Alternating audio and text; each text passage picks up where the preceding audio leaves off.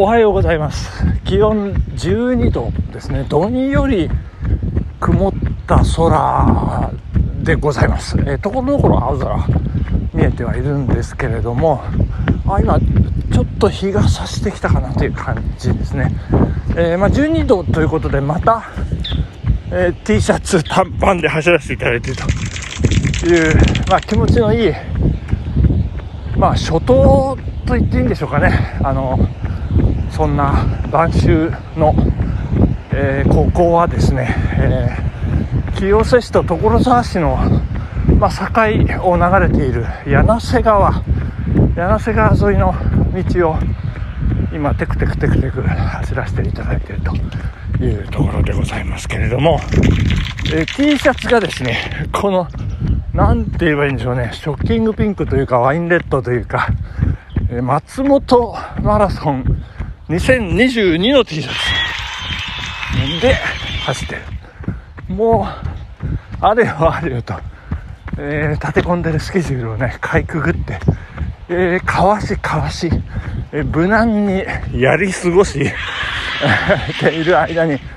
もうあと1週間ですよ。うん全然ダメじゃないですかね。いつもの何て言うんですかね。岩本メソッドに従って10日前そして1週間前3日前5日前といったプログラムは全くできておりません。うーんこれがね何でしょう。今回はも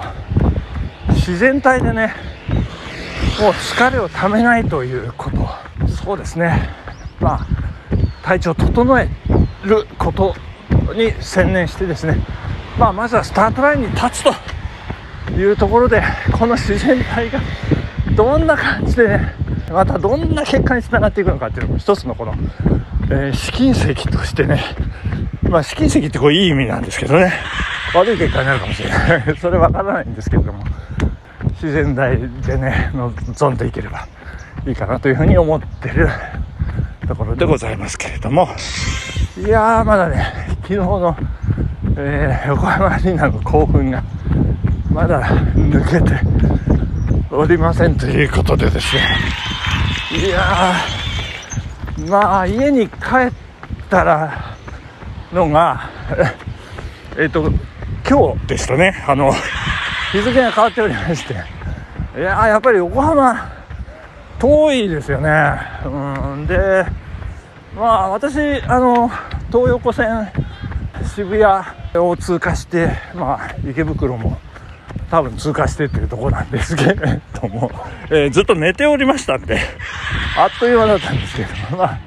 次男にね、えー、聞きましたら、うえ、遠かった、うえ、まだ渋谷かとかね、言ってましたけども、いやー、興奮しました。もうね、やっぱり、良かったですよ。最高でございましたね。あの、もうこんなに楽しみで、こんなにこう思い入れのある、まあ、日程っていうんですか、スケジュール、外せない。もう絶対外せないっていう、ずっと思い描くのはですね、これ1998年長野オリンピックの閉会式が当選した、えー、時以来のね、まあ、高額チケットというプレッシャーも合わせ、それ以来の経験でございましたね。いやで、もう長野オリンピック閉会式の当日はですね、私、もうお腹壊してしまいまして。もう、あの、オリンピックスタジアムのあの、スタンドでですね、えー、口から、ね、あの、お腹の中のものをこうね、戻すというね、あの、オリ、スタで最初にゲロ吐いたのは私ですっていう感じ、本当に体調が悪くてですねそのプレッシャーに負けてしまうという ことがあったんでもう脳裏を何度も何度もよぎったんですけども。まあなんとか大丈夫。そしてもう一つはですねえー、1999年の4月ですね。あの長男が2歳の時に、えー、長男と私で、えー、西武ドームですね。あの西武ドームに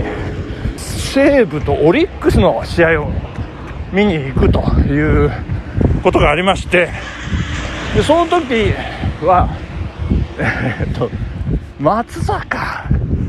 がですね、えー、ルーキー。で、え、西武戦初登板ということでですねそんな試合を見に行って、まあ、何が注目かってあのもう当時飛ぶ鳥を落とす勢いだった1番オリックスのイチロー選手がですね、えー、どう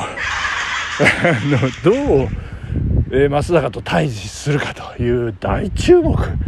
の試合でねもう私ワクワクワクワクしてたんですけども試合が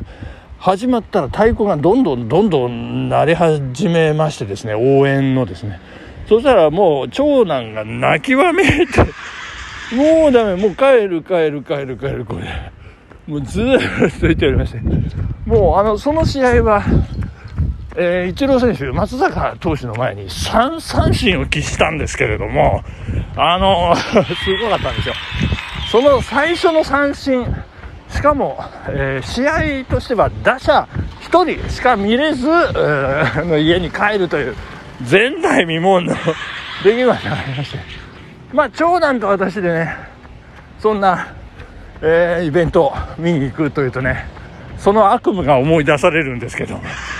いやなんかなだめすかしてあのなんとかすればいいじゃないかって思うかもしれませんけどもあの長男の泣き叫びぶりがですね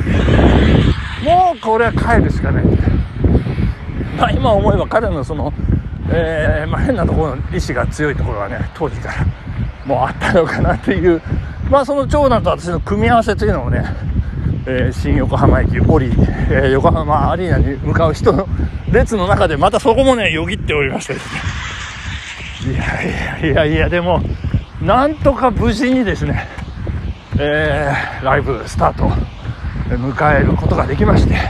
まあよかったなというところなんですけども。であのいやいろいろびっくりすることばっかりでですねもうなんかえー、ライブ慣れしてらっしゃる方からするとね、なんだそんなことって思われるかもしれませんけれども、あの、まずびっくりしたのがですね、えー、写真撮影は OK ですというね、えー、そんなことですね。まあ、ただ、あの、録音、録画はダメですよ。音はね、取っちゃダメですっていう、そういうことらしいんですけども、もう一眼レフ持っている人が結構いましたね、パラパラパラパラね。えー、そしてですね、あとは、えっ、ー、と、そうそう、あの、電子チケットですよね。あのー、もう紙ではない、もう全部電子ですから、あのー、もう、もう圧死するんじゃないかっていう、あの、お隣の国でのちょっと悲惨な事件ありますけども、それを彷彿とさせるような人の波、ぐわーっと押し寄せるね、あの横浜アリーナの入り口、えー、なんですけど、もう整然とね、もう皆さん、電子チケット用意してください、用意してくださいっていう感じでね、電子チケット用意して、ピッピッピッピッピッピッピッピッ、はい、OK です、はい、OK です。って係の方がね、どんどんどんどんゲートを通過させてくれまして、いや、そこもね、スムーズだったなっていうね、ところでしたね。いやー、まあでもね、いや、本当に感動しました。あのー、長男が、2年前ぐらいですかね、あの BiSH がガッとこうね、来た時にですね、あのまあ、いつか BiSH のライブとか行けたらいいね、なんて、えー、言ったんですけど、まあ、そもそも次男がね、私にアイナ・ジ・エンドをという、あの、女性ボーカル、やばいお父さんって教えてくれたのがね、始まりなんですけれども、あの、椎名林檎のカバーですよね。罪と罰。あれですよ、全ての始まりはね。で、もう昨日もハイナジエンドやばかったですね。本当にすごい。で、まあそんなことで、長男がね、そう言ってくれて。まあそうだね。で、そこでね、まあ終わらせることなくね、いや、ちょっとこれは、えー、なんか動いてみようということなんですけども、あ、そうですね、 BiSH がね、解散するっていうね、えー、ことを発表しておりまして、えー、来年2023年に解散しますということはね、えー、発表して久しいんですけれども、その発表を受けて、これはちょっと、いよいよ長男とのね、そんな話が、えー、流れてしまう、あの、実現できなくなってしまうということで、これ私は行動に出まして、えー、 BiSH のファンクラブに入会するという、なんかね、いや、ファンクラブなんて私、もう生まれて初めてかもしれないですけどね。まあ、まずはその小さな一歩でもいいから、その一歩を動かすことによってね、まあ、いろんなことが動いてくる。まあ、例えば、あの、ファンクラブ入ったことによっていろんな情報が入ってくる。もちろん、あの、メインの目的はね、あの、チケットを先行予約、あの、取りやすくするということなんですけど、まあ、いろいろこう動き始めるんですよね。ですから、まあ、今日、今日なんでしょうかね。あの、ニューヨークシティマラソンでですね、今準備。まあなんか、ニューヨークは夜明けが遅すぎるとかって朝7時半で真っ暗ですなんていうね。まあそんな SNS 投稿も垣間見える中ですけど、まあそこ出たいな、いつかは走ってみたいなって思ってるだけではね、やっぱり何も変わらない。えー、そのままで終わってしまうということで、まずはね、小さくてもいいかな。一歩、こう前に出てみませんかということで、皆さん、ぜひ、そんなことをね、念頭に置いていただいて、この週末 まあ、頑張っていきたいというふうに思います。松本マラソンまであと1週間という、本日土曜日ですね、お時間となってまいりました。ありがとうございました。頑張ってまいりましょう。さようなら。バイバイ。